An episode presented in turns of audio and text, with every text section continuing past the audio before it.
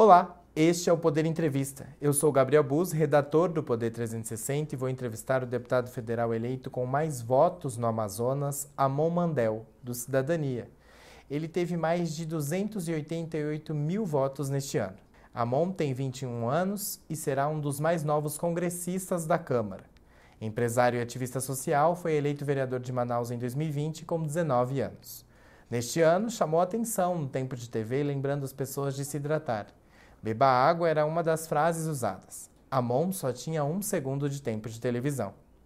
Amon Mandel, obrigado por ter aceitado o convite. Muito obrigado, Gabriel. Muito obrigado a todos da equipe do Poder 360 e muito obrigado a todos que nos acompanham nesse momento. Agradeço também a todos os web espectadores que assistem a este programa. Essa entrevista está sendo gravada no estúdio do Poder 360 em Brasília em 10 de outubro de 2022. Para ficar sempre bem informado, inscreva-se no canal do Poder 360, ative as notificações e não perca nenhuma informação relevante. Eu começo essa entrevista perguntando: como o senhor avalia o seu resultado expressivo nas urnas? Bom, é uma surpresa positiva. É, pelo nosso cálculo, era, a gente entrava pela sobra eleitoral. No entanto, nós sabíamos ali pelas pesquisas qualitativas e quantitativas é, que tivemos acesso que é, havia uma excelente aceitação é, por parte da população de Manaus. É, nós tivemos ali quase 25% dos votos da população da capital amazonense é, nessa eleição e, com isso tentamos é, aproveitar essa aceitação para levantar uma série de pautas relacionadas ao meio ambiente, à sustentabilidade e às 23 propostas que registramos em cartório. Perfeito. O que levou a fazer uma campanha criativa com apenas um segundo de tempo de televisão? Uh, logo que eu a, assumi o mandato como vereador, como parlamentar a nível municipal aqui em Manaus, na capital do Amazonas, uh, se sucederam ali uma série de, de cobranças é, que tiveram, inclusive, repercussão também de cunho nacional, como foi o caso do fura-fila das vacinas, é, do adiamento do Enem logo na primeira semana de mandato e assim por diante. E esse tipo de posicionamento acabou me colocando ali é, meio que de escanteio no cenário político local por conta é, de não integrar a base aliada dos respectivos chefes do Poder Executivo. É, eu, embora não me considere oposição propriamente dita, é, tenho, é, é, sou visto por outros parlamentares como parlamentar de oposição. É, como uma espécie de, de resultado desse tipo de posicionamento, nós tivemos também retaliações dentro da própria federação partidária, é, quando não aceitei declarar apoio a um candidato ao Senado, que era o candidato da nossa federação, e a tentativa ali de, de pressão política ao não repartir o tempo de TV é, do outro partido da federação, que foi o PSDB, é, com os candidatos da chapa de federal do Cidadania, acabou re resultando ali no nosso tempo de TV, que foi de apenas um segundo. O senhor foi o mais votado no Amazonas. Fez uma lista de 23 propostas para a campanha mas eu gostaria de saber quais serão as suas principais bandeiras no Congresso Nacional. Bom, é, a principal bandeira que eu devo carregar será a do desenvolvimento sustentável. Eu quero incentivar ao máximo é, para que as pessoas que desejam investir, por exemplo, nos créditos de carbono, nas CPRs verdes e assim por diante, é, possam enxergar o Amazonas com bons olhos. E para isso, vou articular com os prefeitos de todos os municípios do estado do Amazonas, também com o governo estadual e federal, para facilitar a entrada desse tipo de é, investimento no nosso estado. É uma forma que eu acredito que nós podemos é, ter para diversificar a nossa matriz econômica e tornar o estado menos dependente da Zona Franca de Manaus. Inclusive, o senhor acaba de mencionar a Zona Franca de Manaus e era a minha próxima pergunta. A Zona Franca, ela vez ou outra, volta a ser um tema de debate aqui em Brasília. Como que o senhor pretende defender as demandas da Zona Franca na Câmara? Olha, é, a Zona Franca ela foi criada não apenas como um modelo de, de desenvolvimento para a nossa região, mas também como é, uma ferramenta que nós temos para proteger a floresta amazônica é, do extrativismo desenfreado Quer dizer, a presença das indústrias, é, os investimentos locais, assim por diante, acabam prevenindo o surgimento de outros tipos é, de atividades econômicas que seriam maléficas para a nossa região e, consequentemente, para todo o Brasil e para o mundo. É, tudo que acontece aqui na nossa região, com o nosso ecossistema, acaba influenciando também, por exemplo, nas secas e nas chuvas em outros estados, como está ocorrendo ali no município de Recife, é, em Pernambuco, aquelas chuvas ali históricas que estão ocorrendo esse ano. As mudanças climáticas são um reflexo direto da ação antrópica no meio ambiente, não apenas na floresta amazônica, mas também em todo o mundo e tentando abrir um pouco os olhos das pessoas, mostrando a realidade é, do Amazônida, eu espero entrar num acordo e num diálogo com os parlamentares de todo o resto do Brasil para que a gente consiga encontrar um consenso. Eu sei que, por um lado, é, os parlamentares de fora argumentam que a Zona Franca acaba travando o desenvolvimento de outras regiões. É, o que de fato trava, no entanto, não quer dizer que a Zona Franca seja de fato é, um malefício para a economia brasileira, porque cada, cada real que é investido na Zona Franca de Manaus ou que deixa de ser recolhido por conta da desoneração fiscal acaba sendo revertido em mais de um real para o PIB do Brasil. Então, é, ela não é propriamente um malefício, embora, na visão desses outros parlamentares, é, trave o desenvolvimento dos respectivos estados. Só que não dá para a gente simplesmente acabar com o modelo de desenvolvimento que sustenta é, os empregos aqui da nossa região e que sustenta ali é, é, o que ainda trava, ainda que não de forma tão eficiente muitas vezes, é, a entrada dessas iniciativas que versam sobre o extrativismo desenfreado, é, simplesmente jogando ela fora. A gente tem que ter uma alternativa.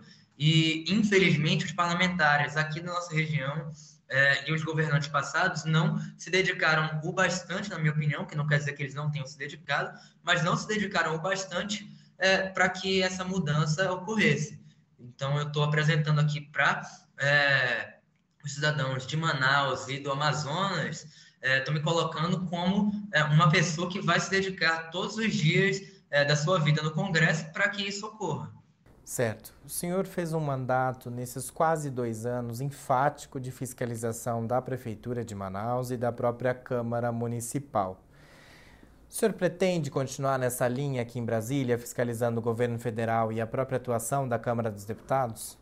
Com toda certeza, e pretendo também fiscalizar as verbas federais, tanto no governo do estado quanto eh, nos municípios aqui do Amazonas.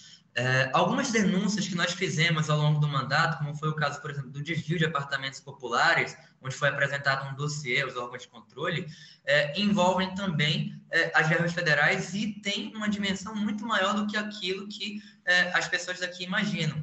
Eu posso citar, é, ao falar do caso do desvio dos apartamentos populares, chamado Cidadão Manauara 2, que era aquilo do antigo Minha Casa Minha Vida, que atualmente é o Casa Verde e Amarela, é, houve uma fraude no chamado CAD único, Cadastro Único é, e o CAD único serve como base também para o antigo Bolsa Família, atualmente o Auxílio Brasil ou Renda Brasil. É, a fraude que ocorreu aqui no município de Manaus, na verdade, pode estar ocorrendo em todos os outros municípios do Brasil, e um percentual das casas, não apenas aqui em Manaus, mas em todos os municípios do Brasil, é, e um percentual também do Auxílio Brasil pode simplesmente estar indo não para as pessoas que deveriam receber ou que precisam receber, mas para cabos eleitorais dos políticos no Brasil, quer seja o presidente, os governadores ou os prefeitos de cada município. E ao tentar falar um pouco sobre esse tipo de denúncia gravíssima que foi apresentada é, com provas, com documentos, enfim, é, e que hoje é, desencadeou uma investigação do Ministério Público Federal e da, e da Polícia Federal aqui no Amazonas, nós esperamos que outros parlamentares do resto do Brasil e a imprensa nacional, é, ao tomar conhecimento desse tipo de denúncia, possa é, nos auxiliar a investigar outros casos Brasil afora. Uma das suas propostas é defender o cuidado às instituições de proteção dos povos indígenas.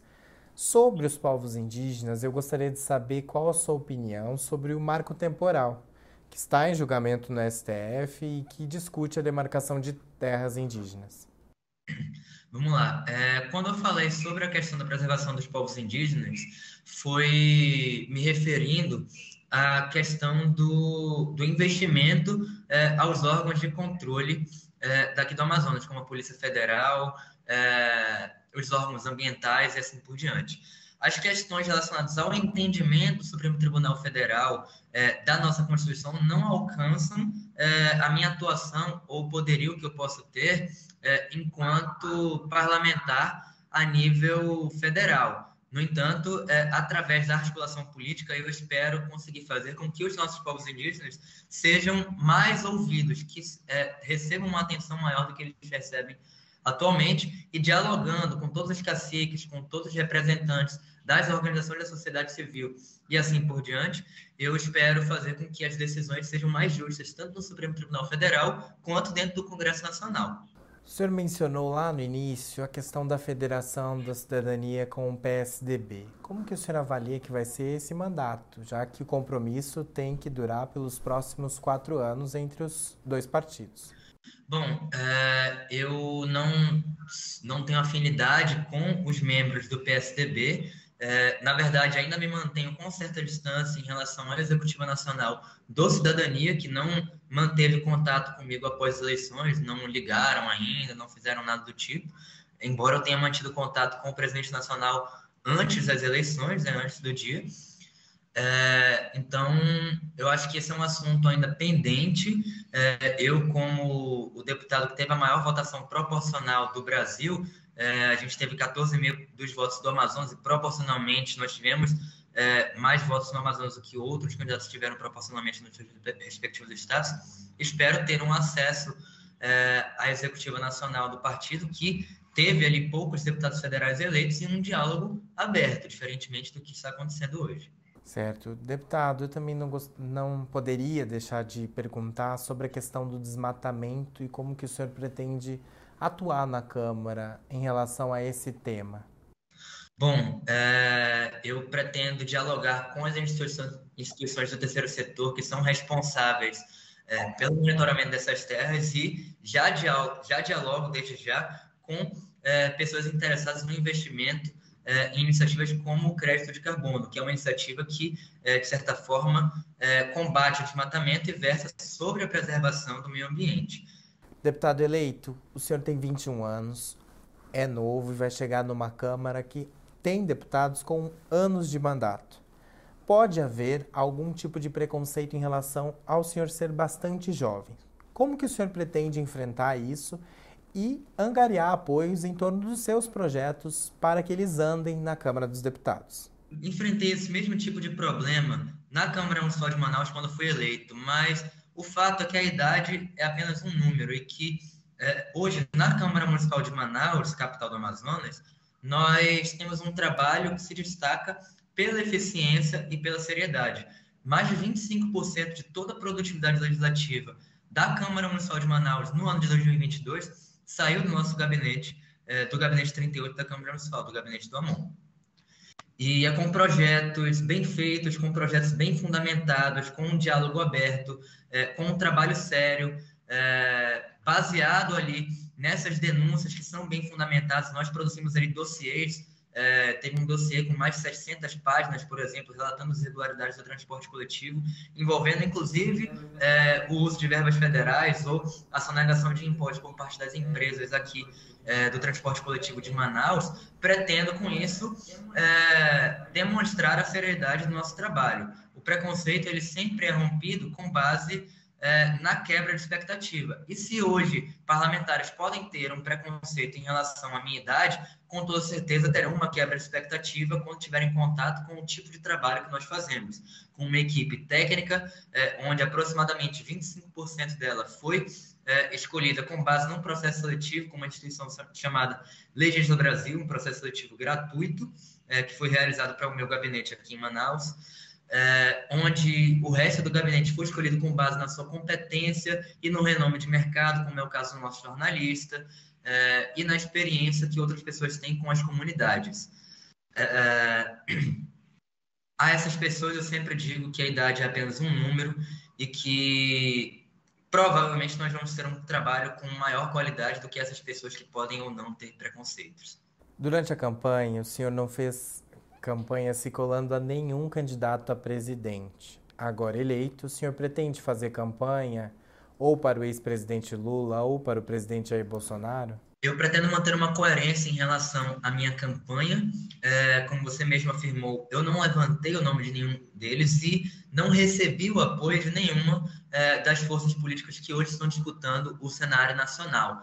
Portanto, pretendo manter a minha independência em relação aos dois. É, infelizmente, nem é, o grupo de Lula, nem o grupo de Bolsonaro têm mantido um diálogo aberto, eles são um grupo fechado aqui no Amazonas, aparentemente, embora é, eu ainda conheça uma, um ou outro integrante de cada um desses grupos e é, tanto de um quanto do outro grupo, primeiro, a primeira atitude que alguns integrantes de cada força política tiveram aqui no Amazonas, ao invés de abrir um diálogo, foi tentar abrir, na verdade, uma linha de fogo, uma linha de pressão política, e eu não vou ceder a nenhum tipo de pressão política aqui no estado do Amazonas, nem a maleta de dinheiro para declarar apoio para nenhum deles. Independentemente de quem for eleito, eu vou manter a mesma postura que tive até hoje no mandato, de fiscalizar cada um deles e de, naquilo que eu acreditar que for é, benéfico para a nossa região, votar a favor. Naquilo que eu acreditar que não será benéfico para a nossa região ou para o Brasil, não vou votar a favor. Então, o que o senhor está dizendo é que pretende fazer um mandato independente, independentemente de quem ganha a eleição, é isso? Sim, exato. É, como sempre foi aqui na Câmara Municipal, embora hoje é, os vereadores e o prefeito me atribuam como, opos como oposição na Câmara Municipal de Manaus, eu voto a favor da maior parte dos projetos de lei da prefeitura. O que eu faço é ter alguns requerimentos de informação quanto aos casos de corrupção e das denúncias que chegam até mim, é, e votar contra, por exemplo, alguns projetos quanto é, ao empréstimo, ao empréstimo de valores exorbitantes por parte do município, injustificado, na minha opinião, é, e não embasado nos estudos necessários, na minha opinião, também. Deputado eleito, agora eu vou fazer um jogo rápido. Eu vou falar sobre alguns temas e o senhor responde brevemente qual a sua percepção sobre o assunto e se o senhor é a favor ou contra. O senhor é a favor ou contra uma flexibilização na lei que permite o aborto? Hoje, o aborto já é permitido apenas nas seguintes condições: quando a gravidez é resultado de estupro, oferece risco à vida da mulher e em casos de anencefalia do feto, ou seja, quando há malformação do seu cérebro. Eu sou a favor é, da análise da questão do aborto enquanto problema de saúde pública, que é, de fato, é, e acredito que a legislação atual é, ela traz ali é, algumas vantagens para as mulheres que é, são vítimas de estupro, de outras questões, portanto, sou a favor da continuidade da legislação na forma como ela é hoje. Acredito que para o debate do aborto, o mais importante, na verdade, é que nós possamos dar a devida representatividade e voz às mulheres do estado do Amazonas e do Brasil, é, ao invés de debater apenas enquanto Congresso Nacional, que é formado por uma maioria de homens. O senhor é a favor ou contra a legalização do uso recreativo da maconha, como está ocorrendo em vários países da Europa e também em vários estados dos Estados Unidos? Bom, é, eu sou a favor que uh, o governo brasileiro tenha uma flexibilidade maior no que diz respeito ao uso medicinal desse tipo de, de, de substância, desse tipo de, é, de produto. É, porém, acredito que nós devemos investir mais em estudos que versem é, a respeito da possibilidade é, da regulamentação do uso é, semelhante ao de outras drogas que é, cientificamente já são apontadas talvez como mais prejudiciais à saúde do que essa. Acredito que o governo poderia arrecadar mais impostos se tivesse uma postura assim, é que a guerra às drogas é muitas vezes negativa para o Estado brasileiro, que nós estamos perdendo a guerra às drogas.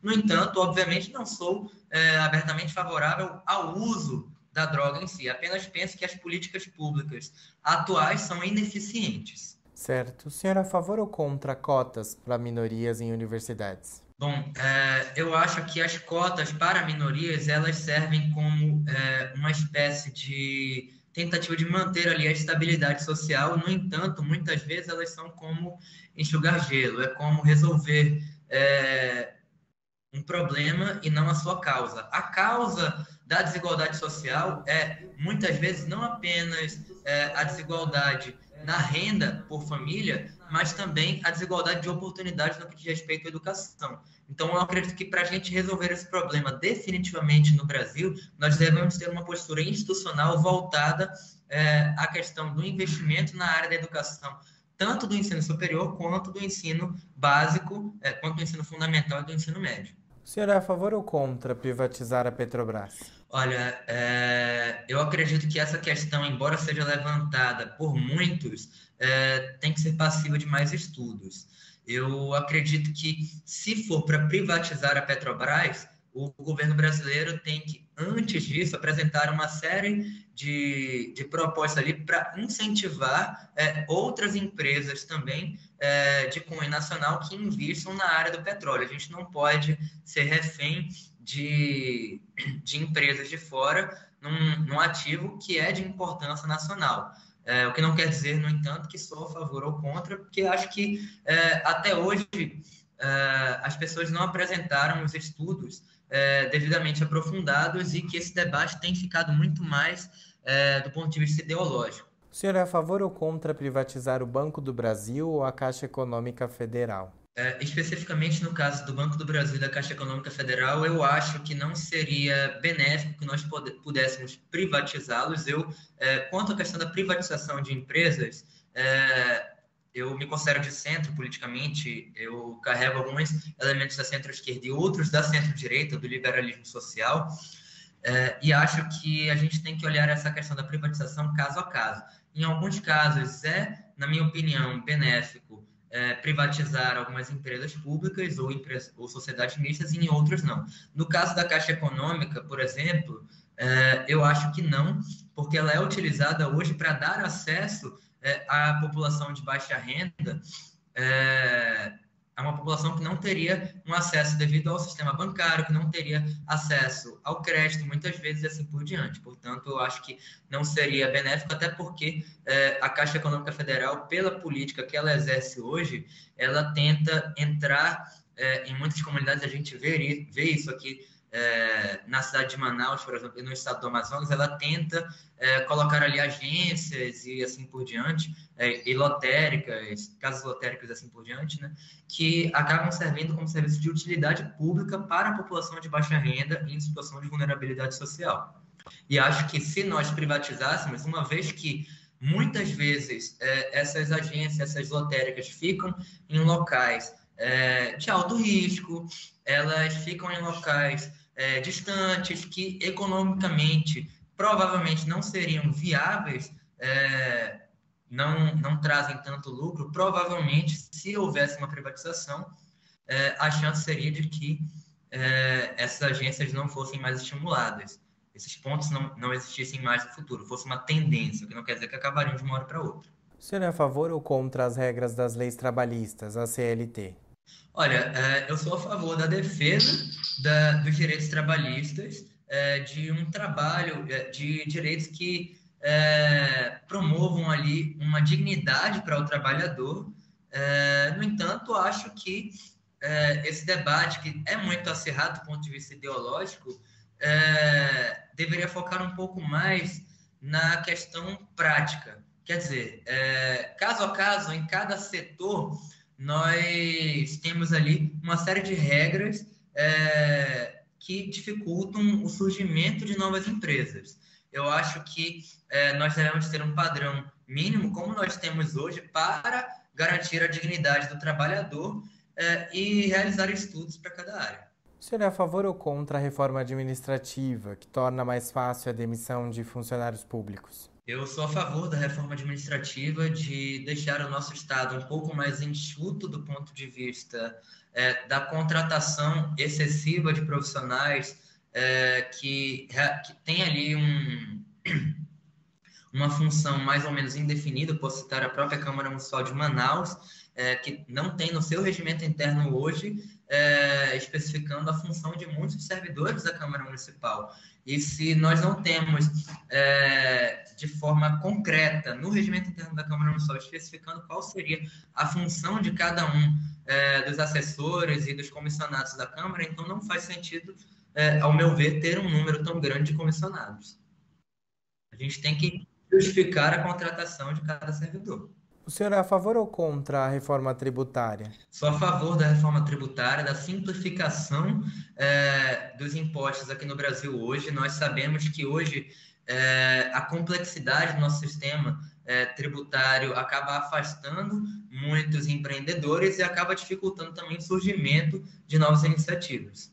O senhor conhece o projeto de lei contra fake news em tramitação no Congresso? É a favor ou contra esse projeto? Olha, é, eu não conheço os detalhes desse projeto, não foi uma pauta é, da campanha, mas quanto à questão das fake news, é, eu posso dizer que eu assumi um, assumi um compromisso é, de campanha de sempre defender é, a liberdade de imprensa e o jornalismo profissional. Então, se é, alguma emenda ou artigo desse projeto de lei de alguma forma dificultar é, a ação de jornalistas profissionais, a gente sabe que muitas vezes é, alguns temas são utilizados como cortina de fumaça para é, investidas em relação à imprensa profissional, aí eu posso dizer que serei contra qualquer tipo de iniciativa do tipo. Se ele versar basicamente é, apenas sobre critérios para a definição é, quanto à punição é, é, no que diz respeito à difamação e calúnia na internet, que é o que a gente chama de fake news, aí eu posso dizer que seria a favor.